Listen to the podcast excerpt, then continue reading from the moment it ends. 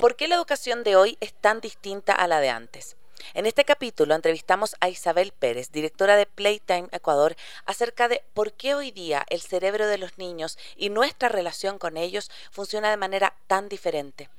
¿Por qué es tan importante que nuestros hijos puedan vivir su aventura emocional y que tengan en, en, nuestro hogar un lugar muy seguro donde puedan ser tanto su mejor, pero también su peor versión?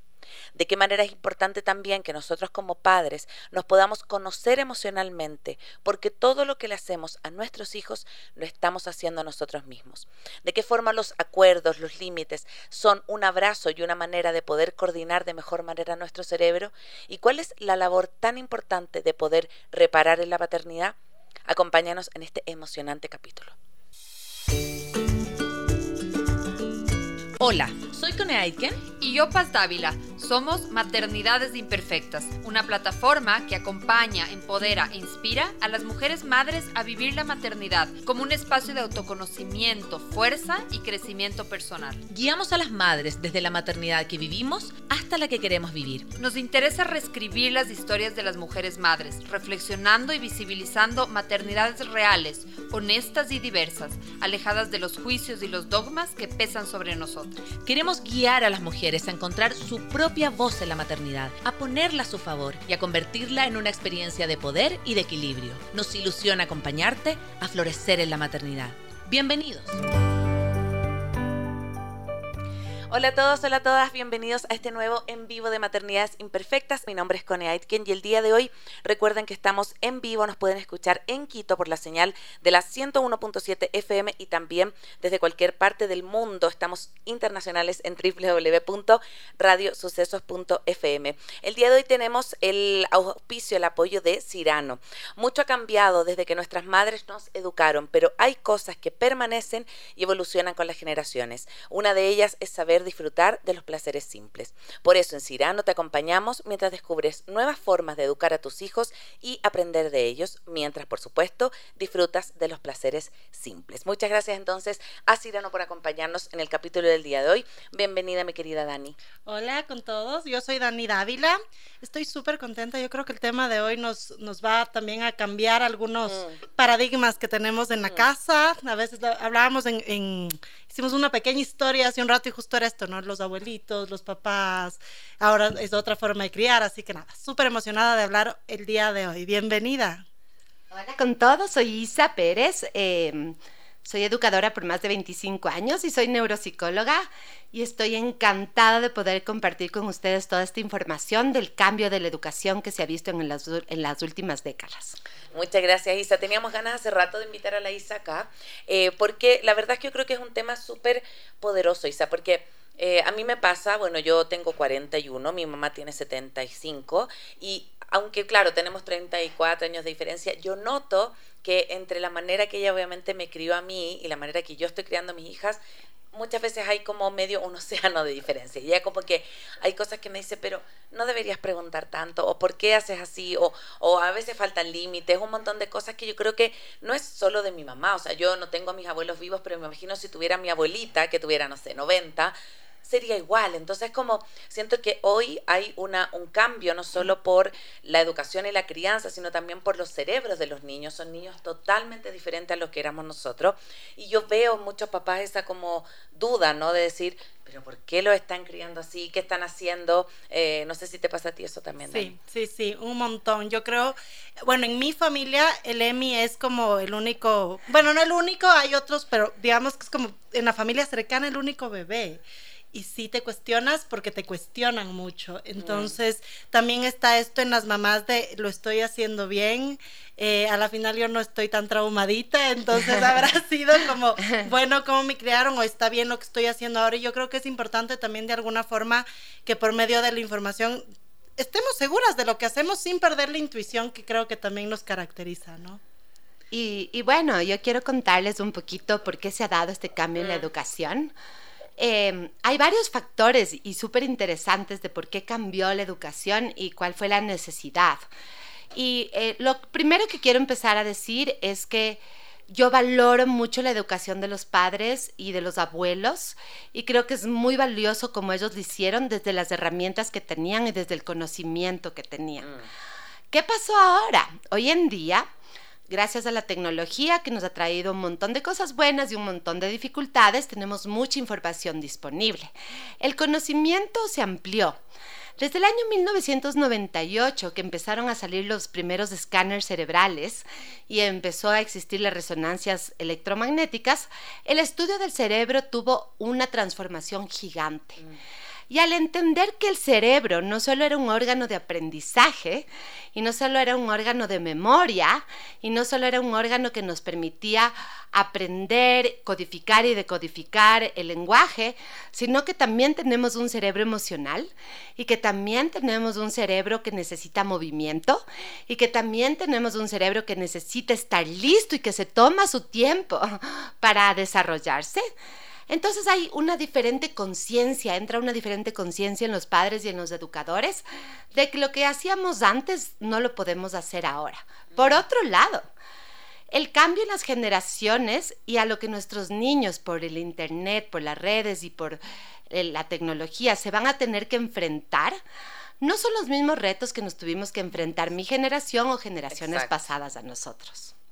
Sí, sí, total. Sabes que a mí me pasa justo con esto que hablas de la tecnología. Es, a mí no me gusta ponerle mucho pantallas a mi hijo, ¿no? Pero hay momentos en los que en serio es la única solución. Y entonces escuchas como a, a- a varias personas que dicen como, no, es que en mi época no nos ponían televisión. Y luego decía, bueno, en tu época no había televisión. Claro, claro. Entonces, también cómo, cómo de alguna forma podemos en la educación y en la crianza usar la tecnología de una forma consciente eh, y sin exagerar, pues obviamente no, no, no puedes decir todo el tiempo estoy ocupada, todo el tiempo te pongo tele, pero que tampoco nos sintamos tan culpables si en algún momento nos toca ponerle tele al niño. Una de las cosas importantes que tienen que saber es que sí, la educación ha cambiado, pero los valores no. Y esa parte es como un asentamiento del alma de decir, los valores siguen siendo los mismos porque son intrínsecos y son propios del ser humano y hay una moral natural que tenemos que seguir enseñando sin importar en el medio ambiente en que tu hijo está. Por otro lado, hay que reconocer que esta inmensa capacidad de recibir información que tienen los chicos ahora y los niños ahora ha cambiado el acceso que tienen nuestros hijos a conseguir información inmediata, a conseguir información que nosotros nos teníamos que ir a leer. Eh, mi papá tenía siete tipos de enciclopedias distintas, ¿no es cierto? Y las enciclopedias eran como el tesoro y ahora a un clic de distancia puedes averiguar la información. Eso también configuró distinto los cerebros. Hizo que la información no se quede tan profundamente en el cerebro. ¿Por qué? Porque al todo el tiempo poder tú buscar información, la información dejó de ser relevante. ¿Cómo fue el cambio de la educación? Los educadores también tuvimos que cambiar. Porque para que una información se quede, permanezca y le sirva al niño durante su vida, tenemos que, ser- tenemos que buscar que sea significativa, que sea relevante a su mundo, que tenga sentido y que tenga coherencia. Entonces, la educación pasó de ser una educación basada en el adulto, en la maestra preparando su currículo, a qué es relevante para este niño, qué le interesa, qué quiere aprender, qué vive en su mundo que le hace sentido. Desde ese conocimiento, los educadores hemos tenido una flexibilidad, algunos más, otros menos, de cambiar y entender que el currículo ya no debe partir desde el adulto, sino que tiene que partir desde los intereses y desde el conocimiento que cada niño trae. Y no solo eso. Otra cosa que pasó con la globalización es que ahora tenemos la suerte de tener muchas culturas en nuestro mundo. Entonces también cada familia y cada cultura trae, ¿no es cierto?, un bagaje cultural de educación que tiene que ser celebrado y valorado, incluido en el, en el sistema educativo para que haga sentido y para que resuene con lo que el niño vive en su casa. Esto para los niños mm, grandes, digamos, que pueden investigar información. Ahora, ¿qué pasó para los niños chiquitos y los padres que estamos en la primera infancia, ¿no es cierto?, hasta los ocho años.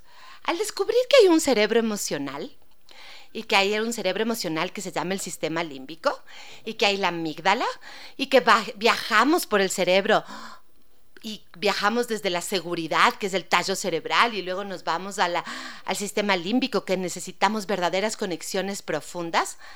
¿Qué se descubrió? Se descubrió que el cerebro es un órgano social. Y eso nos enseñó la pandemia, por ejemplo. No importa cuánto nos tuvieron encerrados, lo primero que queríamos hacer es irnos a encontrar de nuevo con la familia. Totalmente. Y si no te encontrabas de nuevo con la familia, el high del día era salir al mercado para ver a alguien. y, y, y, el, y también nos enseñó que, que las destrezas sociales no son innatas del ser humano, porque a muchos de nosotros nos costó volver a salir de la pandemia y volver a salir de nuestras casas, de nuestra cuevita segura y de tener esa interacción con un círculo más pequeño. Entonces, si descubro que mi cerebro es un órgano social y descubro eh, que este órgano social va a buscar patrones sociales, pase lo que pase, entiendo que tengo que trabajar desde la emoción. Y este ha sido como el cambio más alucinante, emocionante que hay, porque el rato que tú entiendes que como tu cerebro es un órgano social y tiene emociones, y esas emociones que antes a nosotros no nos dejaban presentarlas, ni gestionarlas, ni tenerlas, porque era visto como una falta de mal comportamiento. Hoy en día somos la primera generación de padres que estamos educando desde la emoción. Y eso es un cambio genial. Sí, y me encanta lo que traes, Isa, porque yo siento, yo lo veo en mis guaguas y lo veo como, como en sus, en sus búsquedas, ¿no? Como esta, esta sensación no solo de que hoy día también yo creo como papás escuchamos mucho más también y escuchamos mucho más las emociones de nuestros hijos y tratamos de obviamente conectar mucho más con ellos, pero también yo creo que tiene que ver con, con saber que es mi hijo, pero tiene sus propios intereses. Yo creo que antes quizás también yo siempre soy una honro como la, educación que nos dieron porque fue con las herramientas que tenían, digamos, como fue lo mejor que pudieron hacer. Entonces cuando miramos hoy día, y yo por ejemplo, eh, tengo una hija, la Rafa tiene seis, pero me puede decir ella, hoy día estoy enojada, hoy día me siento aburrida, como que cuando puede diferenciar y desde ahí, por ejemplo, está aburrida, yo le digo, ¿ya qué hacemos? O está fanática de las sopas de letra, entonces quiero hacer sopa de letra. Pero ella lo, lo hace desde desde la emoción que le, que le propone ese aprendizaje, también es un cambio de paradigma para nosotros los papás, me imagino también para los educadores, y tenemos que estar abiertos a eso, como a escuchar que no necesariamente a lo mejor le va a gustar la actividad que yo le propongo, sino que es desde dónde nace la emoción de ese niño y la búsqueda y la creatividad también de lo que quiere descubrir. Mm. Entonces es como que abrimos toda una oportunidad eh, de que nuestros niños puedan viajar en el puente de las emociones para resolverlas. Antes, en la antigüedad, las emociones era algo que te tenías que guardar para ti, ¿no es cierto? Inclusive había el dicho de los trapos sucios se lavan en casa, las niñas buenas no lloran, los niños no, no, no pueden sentir, eh, a ver, eh, sea hombrecito, sea valiente. Y esto venía de lo que nosotros entendíamos de lo que era un buen o un mal comportamiento. Una vez que los niños tienen permiso para sentir, ¿no es cierto? Y es permiso para sentir, descubrimos que viajan por las emociones. Pero ¿qué nos sucede a los padres y a los abuelos? Que yo como no viajé en las mías, no entiendo cómo ayudarte a gestionar las tuyas. Mm, claro. Y como a mí no me dejaron sentir, a mí no me dejaron llorar cuando me caía, o a mí no me dejaron hablar de cuando me sentía triste o de mis emociones o de mis miedos o de mis frustraciones o de la decepción que estaba viviendo. Como padres o como abuelos a veces decimos, ¿qué le pasa a este niño que me viene a decir que está frustrado con todo lo que tiene? Pero no es todo lo que tiene, es que de repente, y esto sí quiero que se agradezcan papás y mamás, y se repitan, me agradezco por ser un hogar donde se permite tener emociones. Me agradezco por crear un hogar donde mis hijos pueden ser su peor versión, para luego aprender a regularse y ser una mejor versión para el mundo. Ahora, hoy en día hay mucha información y los padres nos sentimos confundidos y a veces confundimos el hecho de acompañar en las emociones acompañar y corregular su aprendizaje. A te doy haciendo todo, te protejo y te sostengo y no te dejo vivir lo que yo viví. O transferimos nuestras propias carencias y frustraciones en nuestros hijos. Entonces, es un viaje doble porque cambió la educación para los niños y cambió la educación para los padres, porque los padres que quieren conectar con sus hijos desde la emoción, conectar y enseñarles a viajar en esas emociones y a viajar en sus deseos, tienen que también enseñarles a poner reglas y límites y recordar que los valores son naturales y propios de cada, de cada cultura, que son importantes y que hay que respetarlos. Por otro lado, los padres también tienen que ver su propia historia, abrazar su propia historia, entender qué mensajes tienen grabados en su corazón para sanar esa historia y poder abrazar una nueva para sus hijos. Estamos hoy con Isabel Pérez, educadora y directora de Playtime, y estamos hablando de por qué la educación de hoy es tan distinta a la de antes. Porque hay una parte de ser mamá de la que se habla muy poco. Y es la espera, esperar a que salga de la guardia, de clases, de, de la casa de un amigo. Eh, pero sabemos que esperar es una parte importantísima de la maternidad y por eso puedes hacerlo mientras te comes una pasta o una galleta de cirano. Así es, siempre es más rico. Seguro pasas por un cirano en el camino, así que no dudes en hacer esa parada técnica para comprar el pan y algo más para estas esperas. Me encantó, me encantó. Qué rico esperar con un, con un pastelito, una pastita del cirano. Hoy día estamos con la Isa y justo eh, conversábamos eh, también mientras escuchaba esta canción acerca de esto de si tus hijos son la peor versión en tu casa, es porque les has dado un entorno seguro para que así lo hagan. Y decías un poco esto de qué bueno que no son eh, ni en las drogas, ni a lo mejor fuera, en la escuela, sino que se dan el permiso porque saben que tu espacio es seguro. ¿Cómo has visto que hoy las nuevas generaciones, Isa, tienen a lo mejor la posibilidad de tener ese espacio seguro en las casas, como de, de poder expresarse emocionalmente, aunque estén berrinchudos, aunque estén enojados, aunque estén, eh, como que me gusta tu mirada porque saca un poco de este, como siempre tengo que estar bien, siempre tengo que estar contento. Y yo creo que a veces le exigimos mucho a los niños eso, como de, vamos, tienes que estar feliz. O, o a veces, por ejemplo, yo en mi, época nunca me preguntaron cómo llegué al colegio, pero hoy día sí a mi hija, ¿cómo vienes? Con la rabia, con la alegría. Y me acuerdo en algún momento con mi hija mayor, hablé con una profe que tuvo y yo le decía, porque fueron clases online en algún momento la Rafa sacó la, la, cara triste o la cara enojada. Y la profe le dijo, no, tienes que estar feliz. Y después yo le, le, llamé. Le dije, ¿sabes qué? Quiero pedirte, yo sé que lo hacen con la mejor de la disposición, pero necesito que si la Rafa dice que está triste, más bien le preguntes por qué está y valides más que decir, no, hay que estar alegre. Entonces, qué bonito este espacio de poder tener un lugar donde expresar todo lo que nos pasa, no solo una emoción. Y bueno, lo que yo primero quiero decirles a los papás es que todo lo que haces en el otro te estás haciendo en ti mismo. Entonces también el rato que tú le ayudas a navegar por las emociones a tus hijos, estás aprendiendo a navegar en las tuyas. Y si tú ves el conflicto con tus hijos como una oportunidad, como un momento para que se abra la conversación, como un momento para conectar y no como algo que tengo que parar. Te vas a tu cuarto y no te quiero escuchar más, mm. sino como un momento del conflicto es una oportunidad y te repites esto porque está siendo difícil. Y luego también quiero decirles papás y mamás que para que esto funcione de ayudarles a acompañarles en sus emociones, tenemos que poner reglas y límites claros y si son grandes acuerdos de cómo lo vamos a hacer. Porque sí, las emociones son válidas, pero no es válido que te des de puñetes contra la pared. Sí, las emociones son válidas, pero no me vas a pegar porque estás teniendo una emoción.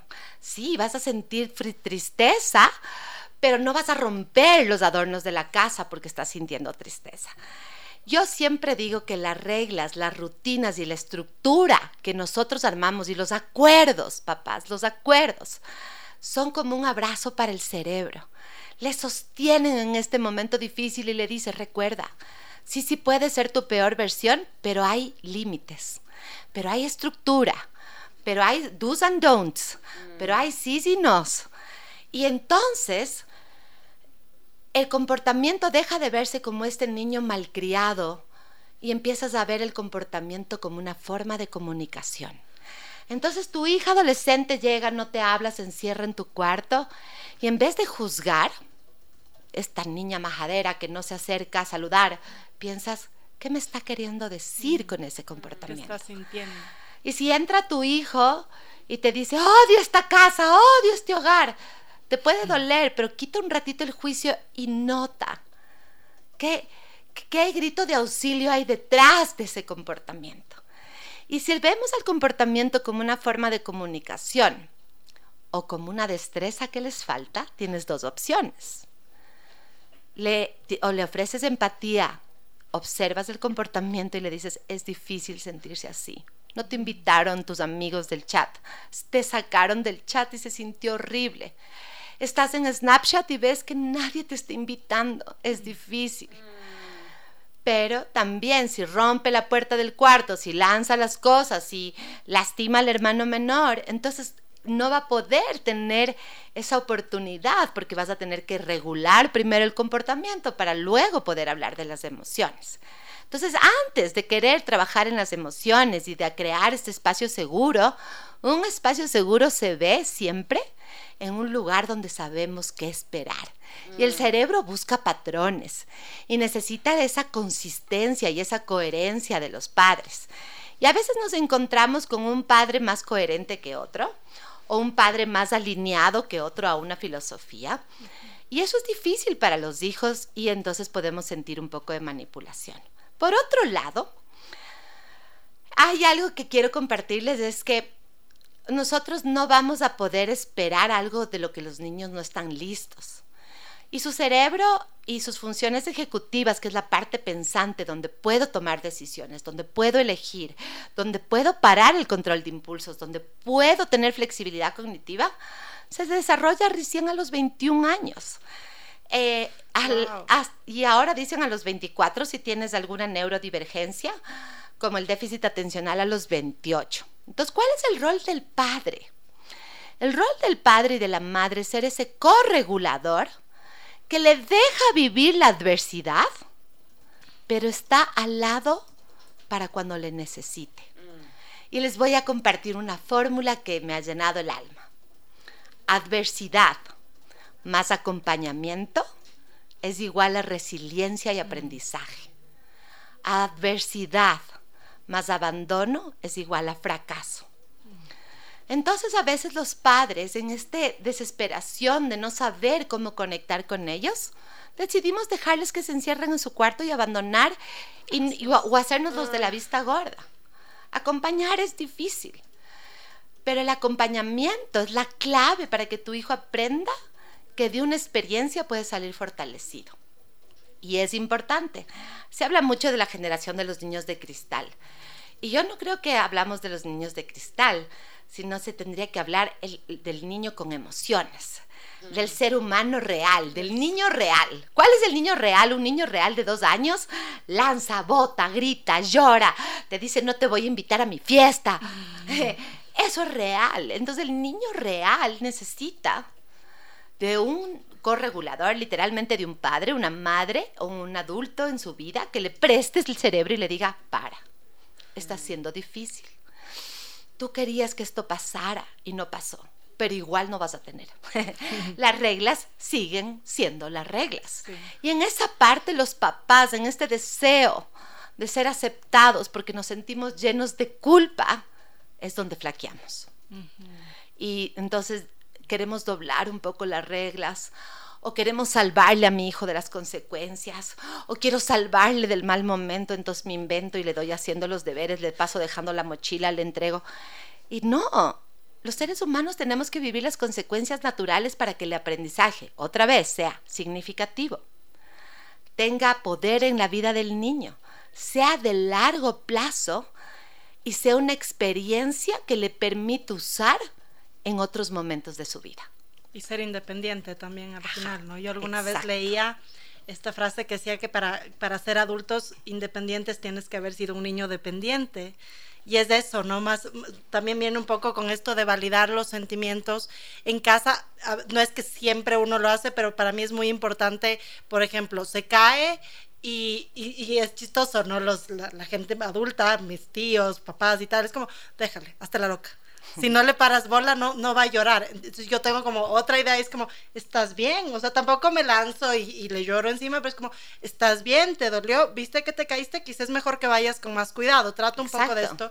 Y yo he visto, no sé si es un como resultado de esto, que por ejemplo cuando él se cae, se golpea, le pasa alguna cosa, su momento de llanto es súper corto.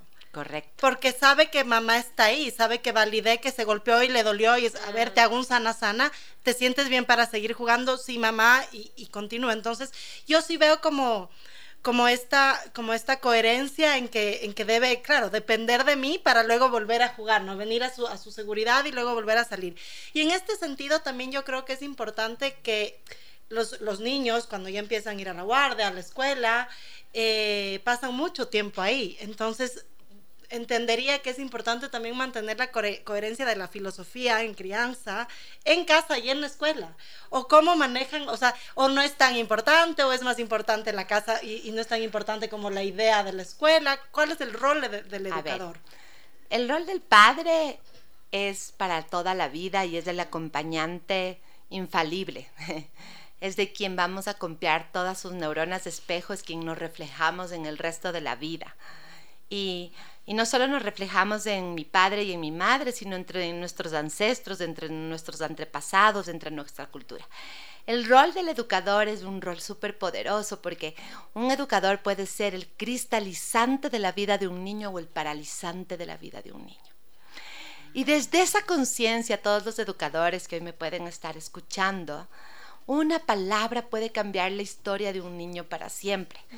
Si un educador permite que sus niños tengan emociones y no se siente abrumada o, juzgada por dejarles sentir emociones y hablar con ellos y decirle fue difícil, veo que tú querías sacarte mejor nota, pero no entregaste el trabajo a tiempo, igual va sobre siete.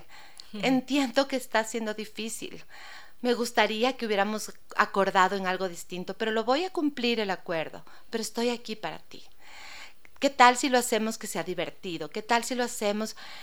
Eh, entonces el educador realmente te puede enseñar sobre la adversidad, sobre las consecuencias, pero las consecuencias con una intención, y esta es la parte importantísima, educadores, cuando un educador tiene la intención en una consecuencia de educar o de que aprenda una destreza, se ganó la estrella. Cuando un padre o un educador tiene la, intención de lastimar, que a veces sí sentimos eso, de que se sienta mal, que ojalá la mamá le pegue hoy tarde, ojalá alguien conteste este mail, es un castigo y no tiene un proceso de sanación. Este es el, cambio de mentalidad que tenemos que tener los educadores. Las consecuencias para los educadores son importantísimas, las notas, los trabajos, la calificación, el seguimiento, el procedimiento. Pero ¿cuál es tu intención como adulto? Mm. Que este niño aprenda y lo pueda hacer diferente la próxima vez o que se sienta mal. Y ahí es cuando tienes que viajar a ti mismo y pensar, ¿qué educador hubiera necesitado esta Isa cuando era chiquita? Y les invito a hacer ese viaje a su niño interior, que es el sabio, que de repente les habla a su oído y les dice, recuerda, recuerdan cómo te hacían sentir. Em, los niños no se van a acordar tanto de lo que les enseñamos, pero sí de qué experiencias y cómo les hicimos sentir en su vida. Y esto es importante. ¿Y cómo padres pueden viajar en el mundo de las emociones con los hijos? Primero es viajando en el mundo de sus emociones. Y les voy a contar cinco pasos si es que vamos bien con el tiempo. La emoción no es algo que tú puedes controlar. La emoción llega, te visita y llega a tu parte pensante. Entonces sientes una emoción que es angustia, por ejemplo, y tienes cinco pasos para hacer. Llega la emoción y tú te sientes que tu cuerpo literalmente es angustia. Te sudan las manos, tu, sistema nervioso central se acelera, tu corazón se siente que se sale del pecho, tus cachetes se vuelven rojos, empiezas a, sudar y esa es una emoción. Pero la emoción dura de 3 a 9 segundos. Y después, si tú vas al segundo paso, que es me calmo con la respiración activa, regulas tu sistema interno. ¿Y por qué tienes que respirar tres veces? Porque la respiración es la forma más rápida de bajar el cortisol, que es la hormona del estrés. Haces tres respiraciones consciente, inflando tu panza y llegando hasta tus talones. Una vez que tú respiras, me calmo y ahí tú puedes escoger cómo te sientes. Una vez que te calmas, tú puedes escoger. Y cuando tú puedes escoger que esa angustia que tienes se puede convertir en preocupación, puedes escoger estar preocupada, después puedes escoger qué hacer con ella. Entonces tenemos varias formas de ayudarle al cuerpo a regularse. Si es ira, el cuerpo necesita salir a correr y moverse. Si es decepción, el cuerpo necesita entrar en calma. Si es angustia, el cuerpo necesita tomar agua para bajar el cortisol. Si es, eh, si es eh, mm, tristeza, el cuerpo necesita hacer algo para salir de su mente de la tristeza. Entonces, coger cosas con las manos, tejer. Eh, hay un proverbio chino que dice que cuando la vida no va a tu manera, empieza a barrer, empieza a limpiar, tiende tu cama entonces tú escoges qué hacer con esa emoción, con ese sentimiento, que en este caso pasó de ser angustia a, y estar abrumada a tristeza, por ejemplo. Y tristemente con tristeza acompañándote a tu lado, pero no te conviertes en tristeza, porque hay veces que nos convertimos en tristeza y no dejamos salir ese, ese sentimiento en nosotros. Decimos, tristeza, acompáñame, estoy aquí viviendo un mal momento. Y luego, finalmente, tú escoges cómo quieres ver el mundo con las opciones que tienes. Qué lindo. Quería hacerte una pregunta, Isa, que yo sé que tú haces charlas que me encanta, no solo para papás, sino que también para abuelitos. En, tu, en tu centro, en Playtime, haces estas charlas y quiero un poco que nos cuentes quizás cuáles son las dudas, porque a mí me encanta esto que tú los incluyas, porque hoy más que nunca los abuelitos son parte esencial de muchas familias, de muchas crianzas, y yo creo que hay cosas que les parecen extrañas, que se cuestionan, que dicen por qué mi hija o mi hijo hace esto y quieren también participar, pero ahí también está como eh, línea, ¿no? Como decir, bueno, yo soy el abuelito, eh, mi hija o mi hijo es el papá, pero ¿cuál es desde tu mirada o, estas como dudas que más te llaman la atención o que te provocan más como eh, curiosidad que tienen las otras generaciones con respecto a estas nuevas? Generaciones. Las otras generaciones el comportamiento estaba súper limitado a bueno o malo. Entonces los abuelitos siempre me preguntan, pero es que cuando se porta mal, los papás no le pegan, no le castigan, no le hacen nada, no le dicen nada. ¿Por qué? ¿Por qué, ¿Por qué, Isa, no puedes hacer nada cuando el niño se comporta mal? Entonces mi respuesta es la siguiente. No hay comportamiento bueno ni malo. Entonces un abuelo me dice, pero claro que hay comportamientos malos. Le digo, no, porque fíjate que el comportamiento es una forma de comunicación es malo en tu visión porque te está incómodo. ¿A quién incomoda ese comportamiento? ¿Qué te quiere decir con ese comportamiento? Y claro que los padres hacemos cosas. Tal vez cosas que en, tu momento no lo hubieras hecho porque no entendías que el comportamiento es la forma que el cerebro hace que nuestro cuerpo exprese nuestra emoción. Y entonces los abuelos me decían, ok, Isa, si no hay comportamiento bueno ni malo, entonces ¿cómo se ponen reglas? Las reglas tienen que estar puestas antes y tienes que cumplir con los acuerdos. Pero cuando un niño eh, presente un comportamiento que lo catalogamos como malo o inapropiado, ¿qué puedes hacer tú como adulto? Puedes ayudarle a verlo de otra manera, a cambiar ese comportamiento, a redireccionar el comportamiento, pero no si yo estoy teniendo mi peor momento, si mi cuerpo está descompensado, mi corazón va a mil y encima de esto pido ayuda al adulto y me pega o me grita o me dice, para, cállate, no más, te fuiste.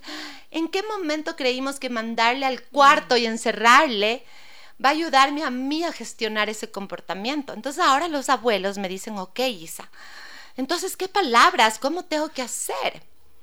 Entonces le digo al abuelo que lo que tiene que hacer es decirle, tu cara se ve así, tus ojos hicieron así, tus manos hicieron así, me pegaste. Y eso a mí me hizo sentir mal, me dolió. Hablen ustedes de sus sentimientos como abuelos. Me hubiera gustado que me pidas la comida con una voz amable. me lo dijiste gritando. Y eso sí sintió incómodo. Porque si el comportamiento y, las situaciones difíciles son una oportunidad de aprendizaje, los abuelos también pueden utilizarla. Ahora, recuerden que el abuelo, el abuelo y la abuela, su trabajo es abuelar, es mimar, es sostener, pero al mismo tiempo es respetar las prácticas educativas desde sus hijos. Siento que los abuelos cuando lo hacen desde el conocimiento y absolutamente desde el amor y les hacen sentido que un niño que dice, no me importa, no quiero, no quiero, no me importa, te está diciendo, en verdad, no siento que importo a nadie. Mm. No siento que, que nadie me quiere. Porque ¿saben qué? Un niño no tiene voz interna, no tiene autoconcepto, no tiene autoimagen entonces ahí sus palabras van a tener un poder que va a ser para toda la vida. Entonces si el abuelo en vez de decirle, ah, no te importa, pues no te doy, le vas a decir, ah, me importas y aunque a ti parezca que no te importa, a mí sí me importa este momento juntos, pero lo vamos a hacer de esta manera. ¿Estás listo? Y le puedes ofrecer dos maneras que sean posibles y positivas y puedes decirle, y esta de acá no es una opción para mí. Y listo. Entonces, tengo abuelos ahora maravillosos, súper entrenados, que están dispuestos, que vienen al kinder. Hacemos de intervention con todos los abuelos, tíos, para tratar de sacar estas dudas. Y también los abuelos que no se lo toman personal y entienden que el comportamiento es como es y que está teniendo un momento difícil y que no es porque es con el abuelo y no es porque es con la abuela sino que también ellos se convirtieron en ese espacio seguro, entonces se pueden abrazar y agradecer y decir, qué lindo, somos el segundo, porque ¿saben qué? Los niños necesitan, los niños son como una estrella en el mundo y necesitan toda una constelación para hacer armonía. Entonces los abuelos pasan a ser parte de esta constelación. Y hice un taller con adolescentes donde les, les dije, ustedes son la estrella, dibujen quién es su constelación en, el colegio y los niños, estos eran adolescentes de 16, para que piensen, imagínense. Y en todas las hojas estaban grandma and grandpa. Entonces, es que los abuelos son parte de la constelación de seguridad. Tenemos que prepararnos para entender que no estamos y que no queremos crear niños felices. También podemos criar niños que, tenemos que criar niños que puedan vivir todas las emociones sin destruirse en el intento. Qué lindo y qué lindo que hayan abuelos también que a pesar de que, de que fueron criados tan diferentes, estén abiertos a, a, esto por el bien de, de, sus nietos, ¿no? O sea, para crear generaciones distintas y yo creo que va un poquito más mi, mi pregunta también hacia eso y es que eh, hasta mi generación creo que eh, muchos fuimos criados pensando en que nuestros papás eran esta autoridad inquebrantable, esta autoridad de, se hace porque yo digo, eh, que no se equivocan. Hay, hay muchos padres que les cuesta pedir perdón porque es como de pronto una forma de, de sentirse más débiles. Entonces, desde tu mirada, eh, claro, bueno, desde la mía es importante que, él vea mis sentimientos para que también diga, mamá es real. Mamá se equivoca, pero mamá repara. Lo que decíamos, ¿no? Eh, desde tu mirada, ¿cómo esto influye en los niños? Realmente es, es muy, muy importante que vea a esa mamá real que se sabe controlar, porque hay, obviamente hay momentos también en los que uno está como tan fuera de sí que de pronto es mejor tomar una distancia, pero ¿Cómo, cómo, puedo yo manejar esto? ¿Cómo logramos? Exacto. A ver, la primera cosa que les quiero decir para todos los radioescuchas es que si tú quieres hijos obedientes, es distinto que si quieres hijos conscientes. Y aquí quiero irme un ratito antes de reparar a eso, porque un niño obediente puede obedecer a la ley, a la orden, por el miedo, por el castigo y por todas las influencias externas. Pero con toda la información que hay en el Internet, con todas las nuevas tendencias, también nos podemos a pensar los padres, ¿a qué tendencia va a obedecer mi hijo? ¿A qué filosofía de vida va a querer obedecer? ¿Va a querer obedecer a, a un movimiento con el que no estoy de acuerdo, va a querer obedecer a su novio, va a querer obedecer a, a, a la toma de malas decisiones, va a querer obedecer a, una página como donde pueda publicar mi cuerpo. ¿A qué, ¿A qué va a querer obedecer? Entonces, si queremos crear niños conscientes, tiene que haber un adulto consciente detrás de él. Un adulto consciente es el que reconoce que es imperfecto, como madres imperfectas, que también tiene emociones, que se le aplastan los botones y que esos, esos botones que se le aplastan probablemente los vivió en su infancia y por eso son de ella o de él. ¿Y cómo reparar? La reparación es la clave porque nos vamos a equivocar tantas veces. Pero el momento en que tú te vuelves humano y dices, ¿sabes? el otro día que tú hiciste esto y yo grité y yo pegué, mi corazón se sentía así, mi cuerpo estaba tenso, no podía regular mis emociones y te pegué, te lastimé porque no me pude parar y controlar. Quiero decirte que quiero reparar esto, creo que lo podemos hacer diferente. Y ahí puedes, si es grande, abrir la conversación, ¿cómo se vería diferente? Podemos usar palabras. Te puedo decir que espero de ti. Te puedo frenar si necesito frenar tu comportamiento. poner Pero no te puedo lastimar. Cuando tú le dices eso a tu hijo, en la siguiente experiencia social que él tenga o ella tenga, ella va a llegar. Tú puedes decirme así, tú puedes hacerme así, pero a mí no me manoseas así. Entonces, el reparar es un momento de aprendizaje inmenso que podemos tener los padres. Nos volvemos humanos, nos volvemos reales, nos volvemos imperfectos y entonces así nuestros hijos no obedecen a toda nueva tendencia que sale, sino que aprenden a empezar a discernir la información que está tan abierta, empiezan a discernir desde la emoción qué se siente bien, qué se siente mal y qué resuena contigo. Mm. Qué, qué, tremenda tarea, Isa, como de, de, esto que tú hablabas de la conciencia, ¿no? Como de, de, no repetir patrones, de, de como eh, saber que hay cosas de mi, de mi educación quizás no me gustaron y yo no las quiero volver a hacer. Me acuerdo que también nosotros pasamos un momento súper difícil ahora y tanto Leo como yo estábamos súper como irritables. Y la Rafa me dice, oye, eh, el papá está raro, me dice, como está muy distante, está enojado. Y como que tengo ese, recuerdo de esa conversación con ella que le dije, mi amor, a los papás también les pasa. O sea, como que le dije, los papás no siempre están bien. Como que no, quiero que sepas que no es nada contra ti, porque decía, ¿por qué es conmigo? No, le decía, es que nosotros no estamos bien, no estamos totalmente disponibles. O sea, le dije, como que vamos a hacer lo mejor que podamos, pero quiero que sepas que en estos momentos ni el papá ni la mamá están lográndolo. lográndolo. Y cuando te ven humana, te ven como, ah, también lo otro que me pasó que te contaba el otro día, me, enfermé de una otitis la semana pasada. Y la Rafa me dice, es que nunca te enfermas. O sea, me miró y me dijo, qué raro verte en la cama, me dijo, porque la mamá no se enferma. Le dije, sí, la mamá se enferma. Lo que pasa es que tiene que andar como eh, cuidando al, al ganado y al grupo, pero le dije, la mamá también se puede enfermar.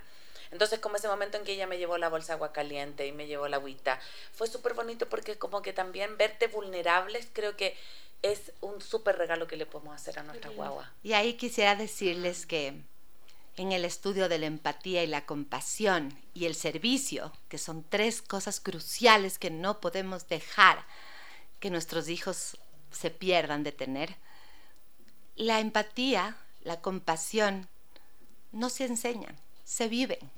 Entonces el rato que tú eres vulnerable y puedes un ratito llorar con ellos y también decirle que otra vez vas a estar bien, pero que hoy estás teniendo estas emociones grandes. Entonces, eh, de repente le das la oportunidad a tu hijo de verte con ojos de amor y decir, sabes mamá, esto puedo hacer por ti. Pero si solo les estamos protegiendo y nunca les contamos nada de las dificultades que vivimos y nos ponemos una careta y no somos reales ante nuestros hijos, ¿Cómo ellos pueden practicar empatía y compasión si mm. tú no estás siendo compasiva y empática contigo mismo? Ni siquiera de servicio. Mm. Entonces es un aprendizaje por todos lados. Por todos lados. Pero y de alguna forma, por ejemplo, eh, justo lo que contabas, Cone, ¿no? Como que sentía tu, tu gordita que, que el papá estaba mal con ella, que tú estabas Mm. mal. ¿Ellos se lo toman como muy personal siempre? Sí, o sea, desde la visión del niño, eh, la visión del niño es súper difícil porque él está, el, autoconcepto y la visión del niño nace de sí mismo.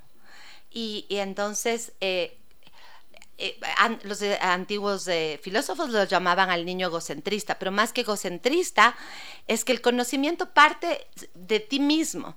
Entonces, al ver la reacción en el otro, el niño siempre piensa que es generado por ellos. Mm. Por lo tanto, eh, es importante tener conversaciones donde lo dices, esto no se trata de ti, esto se trata de mí, es mi momento difícil.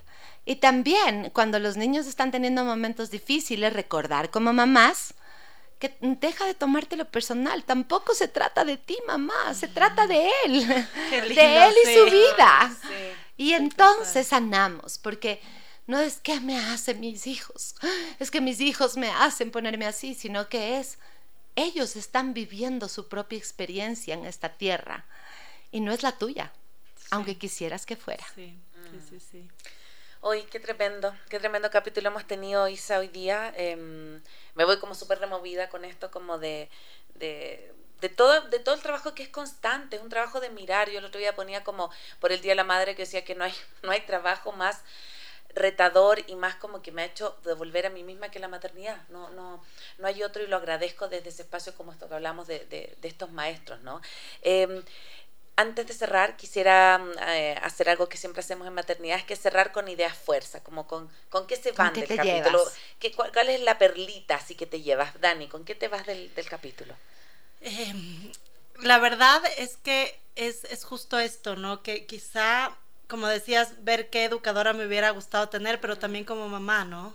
¿Qué, qué adulto me hubiera gustado tener para entender a mi hijo y validar sus emociones eh, y, y ser humana? O sea, que está bien, está bien equivocarnos con límites también.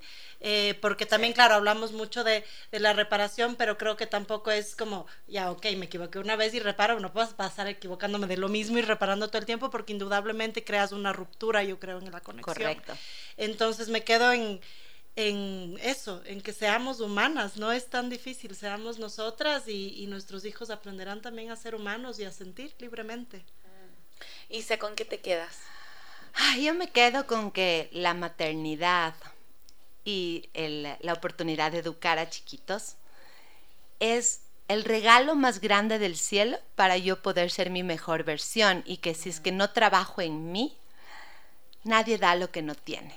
Y entonces agradezco a cada niño, a cada ser humano, a cada hijo mío que viene a mi vida para yo poder sacar lo mejor que hay en mí y darme cuenta que lo logro. Qué hermoso. Yo me quedo con algo más o menos parecido que tiene que ver con esto que dijiste al inicio de si mis hijos logran ser su peor versión en la casa es que estamos haciendo un buen trabajo. Como Bien. si encuentran ese lugar seguro, Sí, estamos haciendo sí. un buen trabajo. Qué lindo, sí. Eh, quiero agradecerte mucho, Isa. Antes de cerrar, que la gente sepa dónde te puede encontrar, porque yo sé que esto debe haber abierto muchas preguntas, muchas dudas y como que me interesa mucho que la comunidad pueda saber dónde encontrarte, cómo, cómo ubicarte. A ver, eh, tengo una página en Instagram que se llama Cere Cerebrain Time, que es la parte de cerebro, Cerebrain Time. Y tengo otra página que se llama Playtime Ecuador, para quien nos quiere seguir ahí, de Instagram. Y, y bueno, siempre estoy en el Playtime. Ese es mi lugar feliz. Qué lindo, muchas gracias Isa por habernos acompañado. Gracias a Recordemos ustedes. a nuestros eh, eh, auditores que vamos a reprisar este capítulo el domingo 21 de eh, mayo a las 12 del mediodía. Eh, a través de también, por supuesto, la www.radiosucesos.fm, la 101.7, y que en un par de días más va a estar en formato podcast en Spotify y en iTunes. Queremos agradecer a todos quienes se conectaron el día de hoy y también agradecerle a Cirano que nos estuvo acompañando en el día de hoy. Nos vemos el próximo miércoles. Chao, chao. Gracias, Chao, chao, chao. chao. Chao. Gracias. Soy Cone Aiken. Y yo, Paz Dávila. Gracias por regalarte este tiempo de autocuidado y crecimiento. Si quieres escuchar más capítulos y contenidos sobre maternidad y crianza, no olvides de encontrar nuestro podcast en iTunes y Spotify. Y a través de Radio Sucesos todos los domingos a las 12 del mediodía. Te esperamos.